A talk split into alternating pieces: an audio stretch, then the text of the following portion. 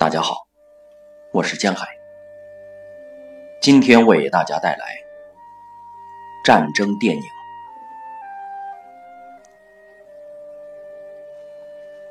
这是我的秘密，没有人知道。我只和一个朋友说过，我是摄影师。我带着我学会的所有技巧去了那里。战争时，你成为真正的作家。《战地春梦》是我最喜欢的书。可是我到了那里，看到居民挖掘菜园，田里有牵引机和播种机。我要拍什么？没有任何东西爆炸。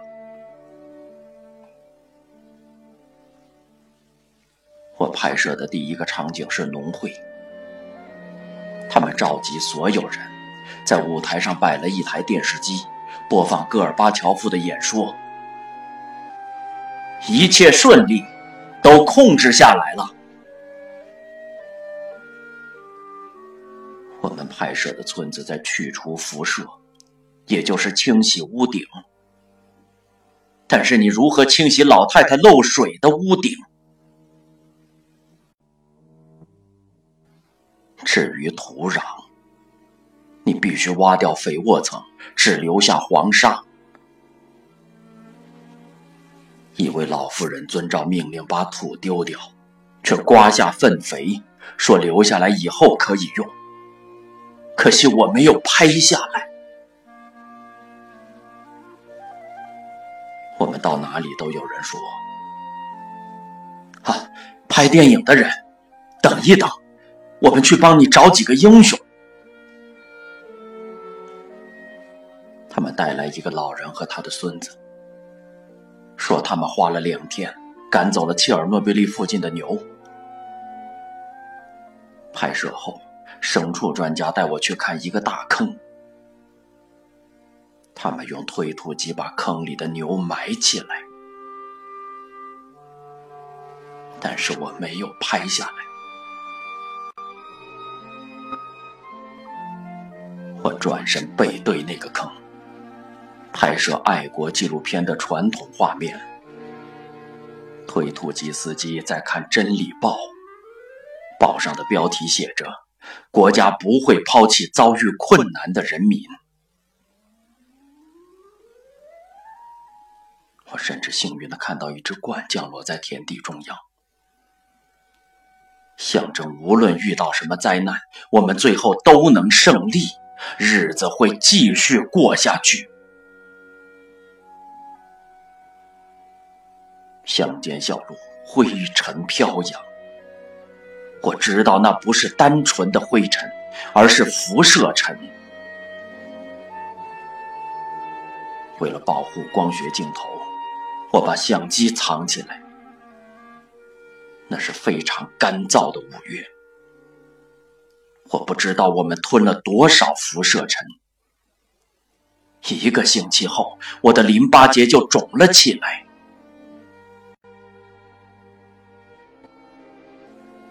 我们把胶卷当成弹药般节省，因为白俄罗斯中央委员会的第一书记斯柳尼科夫要来。没有人告诉我们他计划去哪里，不过我们自己发现了。有一天，我们开车经过一条路，灰尘厚得像墙壁。第二天，我们发现他们开始铺那条路，铺得很卖力，至少铺了两三层。我们就知道那是大老板会出现的地方。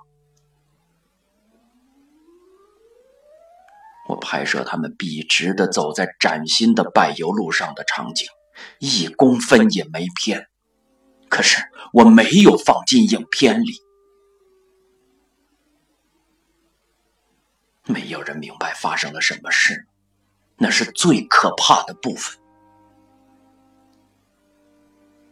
辐射探测仪给的数字是一组，报纸给的是另一组。所以我渐渐明白一件事：我家里有年幼的孩子，还有我亲爱的妻子，我怎么会笨到来这种地方？好吧，也许他们会颁一枚奖章给我，但是我的妻子会离开我。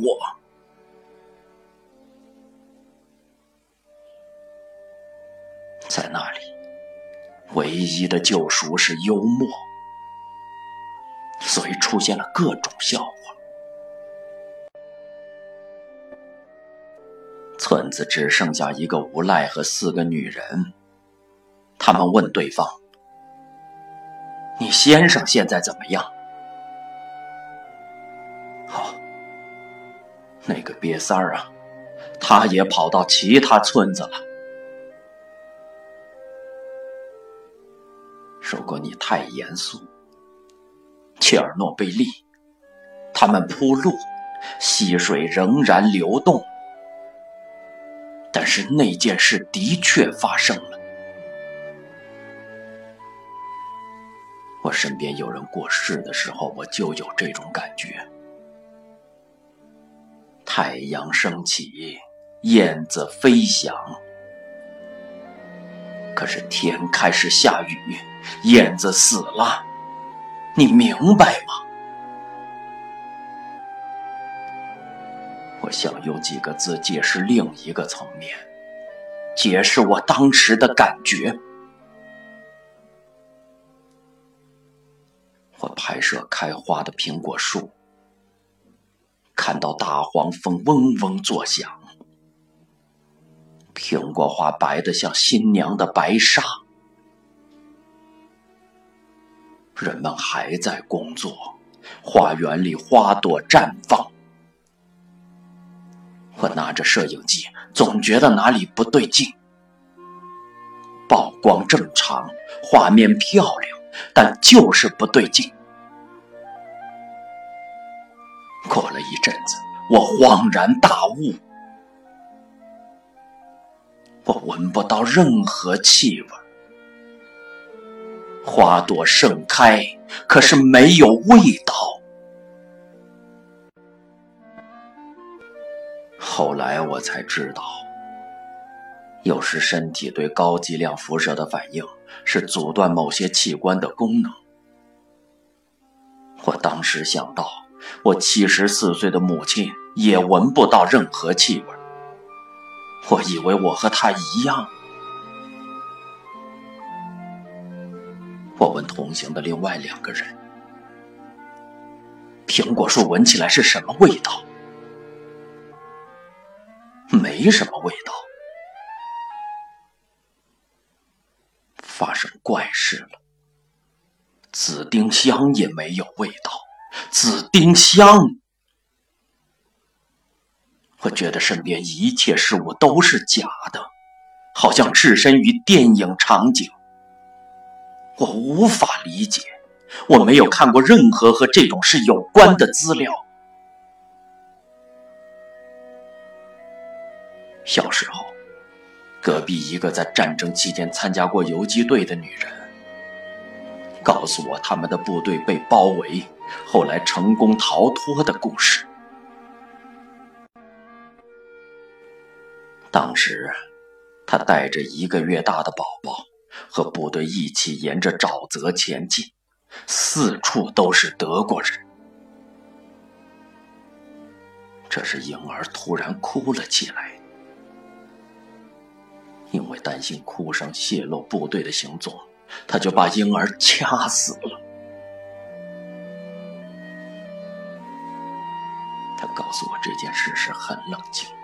好像事情不是发生在他身上，孩子也不是他的。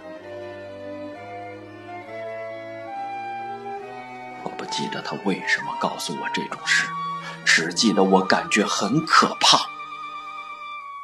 如果是我经历了那种事，一定不想活下去。我当时还很小。但是得知那件事情之后，每次看到那个女人，我都觉得很不舒服。他又如何看我？所以我才不想记住隔离区的日子。我想出各种解释，但我就是不想打开那扇门。我想了解那里关于我的哪一部分是真实的，哪些不是。一天晚上，我在旅馆醒来，听到窗外传来单调的声音，还出现奇怪的蓝灯。我拉开窗帘，看到几十辆有红十字和警报器的卡车安静的行驶在街上。我觉得很震撼，想起小时候看过的电影。战后长大的人很喜欢看战争片。有时候我想，如果所有人都离开，只剩下我一个人，我该怎么办？假装自己死掉了，还是有更好的方法？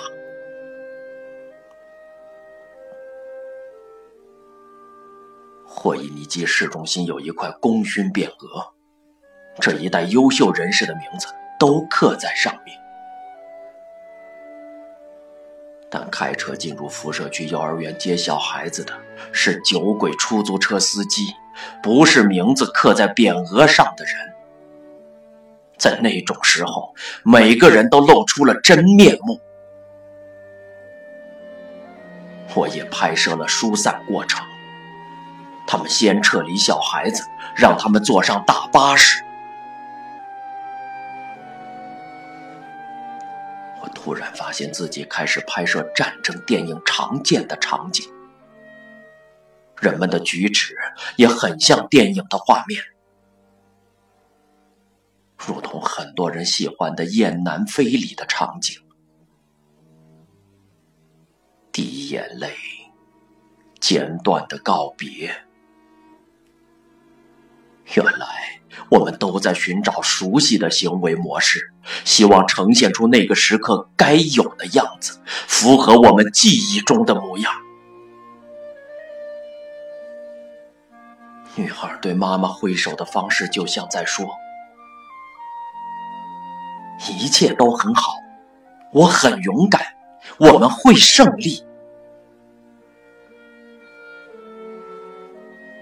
我以为明斯克也会疏散，我怎样和我的妻儿道别？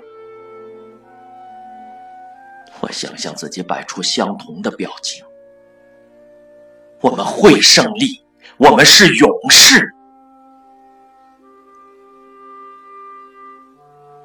我从小就记得父亲穿军装的模样，虽然他根本不是军人。为金钱而烦恼，是资产阶级才做的事；为自己的生活烦恼，代表不爱国，饥饿才是正常的。我们的父母经历过大灾难，我们也要熬过这一关，才能成为真正的人。这就是我们成长的背景。如果我们每天只是工作、酒足饭饱，那就太奇怪了。我们怎么能过那种生活？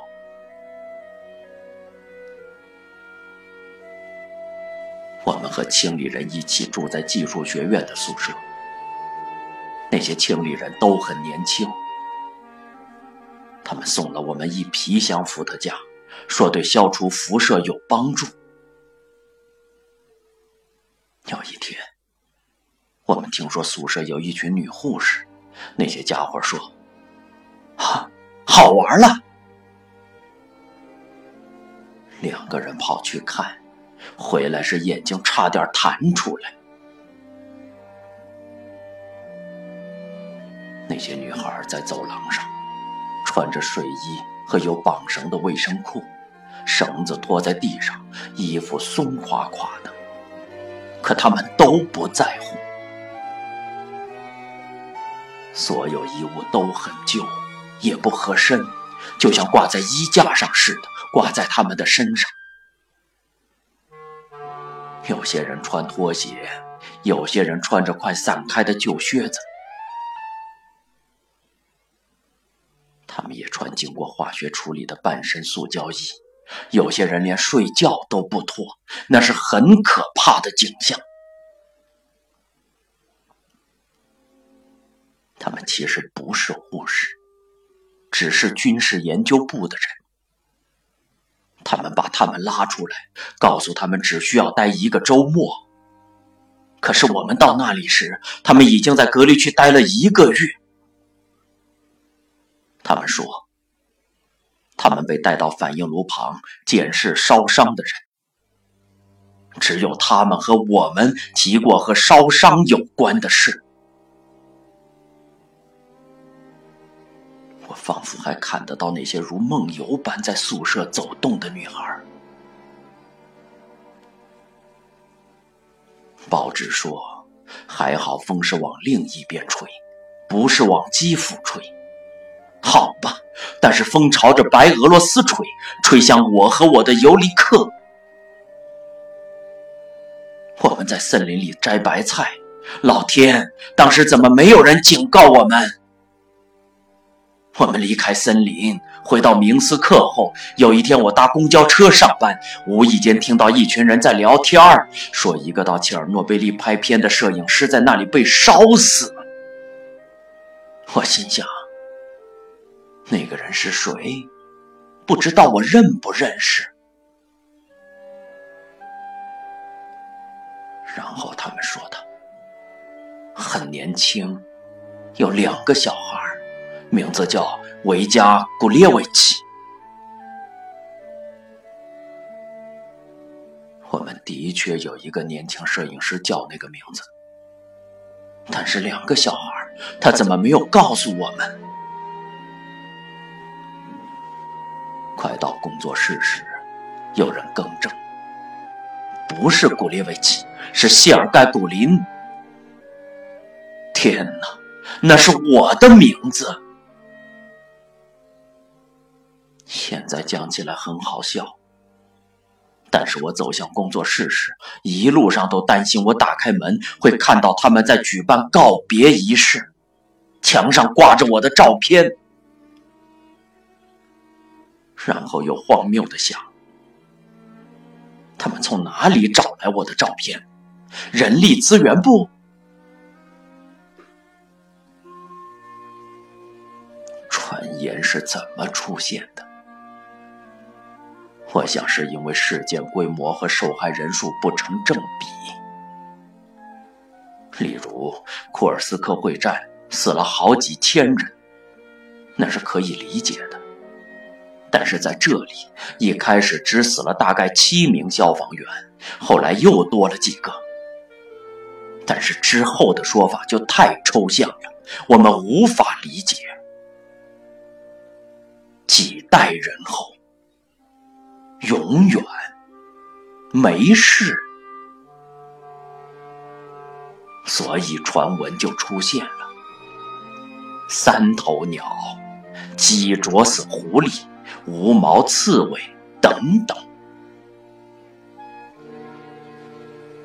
后来他们又要派人去隔离区，一名摄影师拿了医师证明，说他有溃疡，不能去。另一个在度假。他们把我叫去，说：“你得再去一次。”但是我才刚回来，你已经去过了，所以对你来说没什么差别。而且你已经有了孩子，其他人都还年轻。搞什么？也许我想生五六个孩子。他们开始对我施压，例如说：“我们马上要重新评估薪水，你有这个资历就可以加薪。”那是既悲哀又可笑的故事，我几乎记不得了。我曾拍摄带过集中营的人，他们都尽量避免和对方见面。我了解那种感觉，聚在一起回想战争，会有些不自在。共同经历过那种屈辱，目睹过人在最恶劣的情况下是什么模样的人，会避免和对方见面。我不太想讲我在切尔诺贝利感受到的一些事，例如所有人道主义的概念都是相对的，在极端状态下，人的表现不会像书里描述的，而是正好相反，人不是英雄。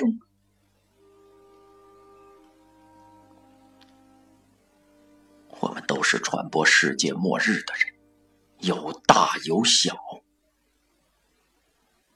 我的心里有一些画面：集体农场的主席要两辆车，因为他得运送家人和所有衣服家具，所以党部也要一辆车，这样才公平。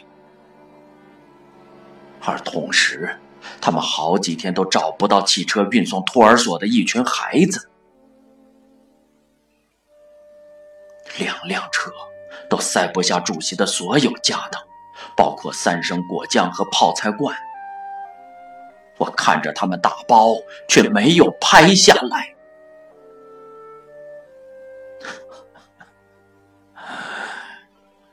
我们到店里买了香肠和罐头，却不敢吃，又不想扔掉，就一直放在车上。我发现世界末日时。邪恶的机器也照样运作，人们仍然说三道四，拍大官马屁。大官带着他的电视机和丑陋的皮草，一直到世界末日都是这样，永远是这样。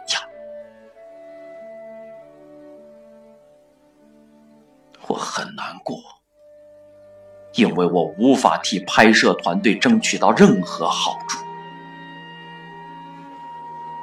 其中一个人需要公寓，我去找工会委员会，帮帮忙吧。我们在隔离区待了六个月，应该给我们补贴。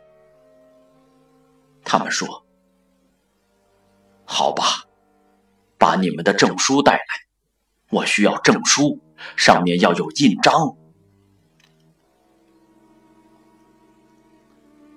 我们去隔离区的区域委员会，里面只剩一名叫做纳斯加的女人，拿着拖把走来走去。所有人都跑了。一个导演有一大沓证书，证明他去过哪里，拍摄过什么影片，他是英雄。我的脑海里有一部很长很长的电影，那是我没有制作的影片，有很多集。我们都是传播世界末日的人。有一次，我们随同士兵去一间小屋，一名老太太住在里面。好啦，婆婆，我们走吧。没问题。好，婆婆，那就收拾一下行李。我们在外面抽烟等待。老太太抱着一尊圣像、一只猫和一个小包袱走出来，她只带那些东西。婆婆。规定不能带猫，它的毛有辐射。不行，没有猫我不走。我怎么能离开它？我不能把它留下来。它是我的家人。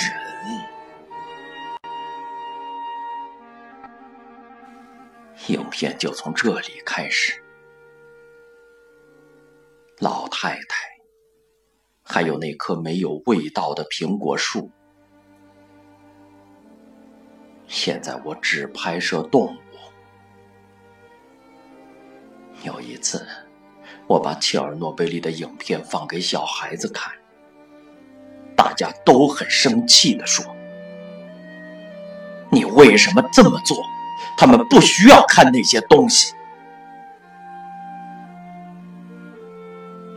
生活在恐惧里，因为大家都在谈论。他们的血液在改变，免疫系统遭到破坏。我原本估计只有五到十个人会来，结果戏院爆满。他们问了各式各样的问题，其中一个问题让我印象特别深刻：一名红着脸。结结巴巴的男孩，平常应该很安静的那种小孩子问：“为什么没有人可以帮助动物？”他是未来的主人公，我无法回答他的问题。我们的艺术都是关于苦难和爱情的。但不包括所有生物，只有人类。我们不愿降贵于尊。动物和植物是另一个世界。在切尔诺贝利，人类不在乎其他生物。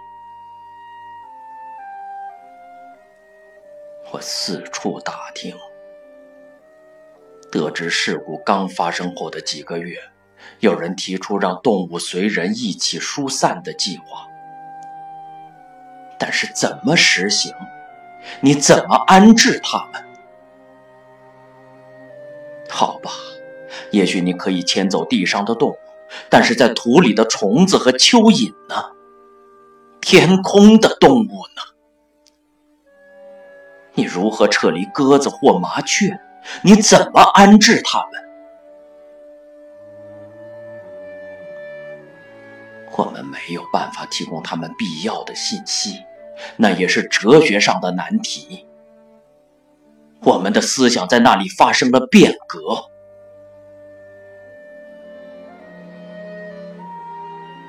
我想拍摄一部叫《人质》的影片，和动物有关。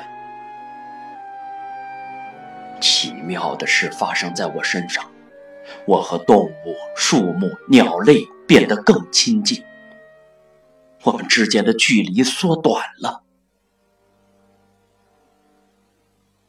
这些年来，我到隔离区，看到野猪或麋鹿跳出废弃的房子，那就是我拍摄的画面。我要拍一部影片。从动物的角度检视一切。你在拍什么？有人对我说：“看看你周围吧，车臣在打仗。”但是圣方济各对鸟儿讲道：“平等的和他们说话。”如果鸟儿用鸟语和他交谈，会不会感到委屈？因为自己是鸟，不是他。谢尔盖·顾林，摄影师。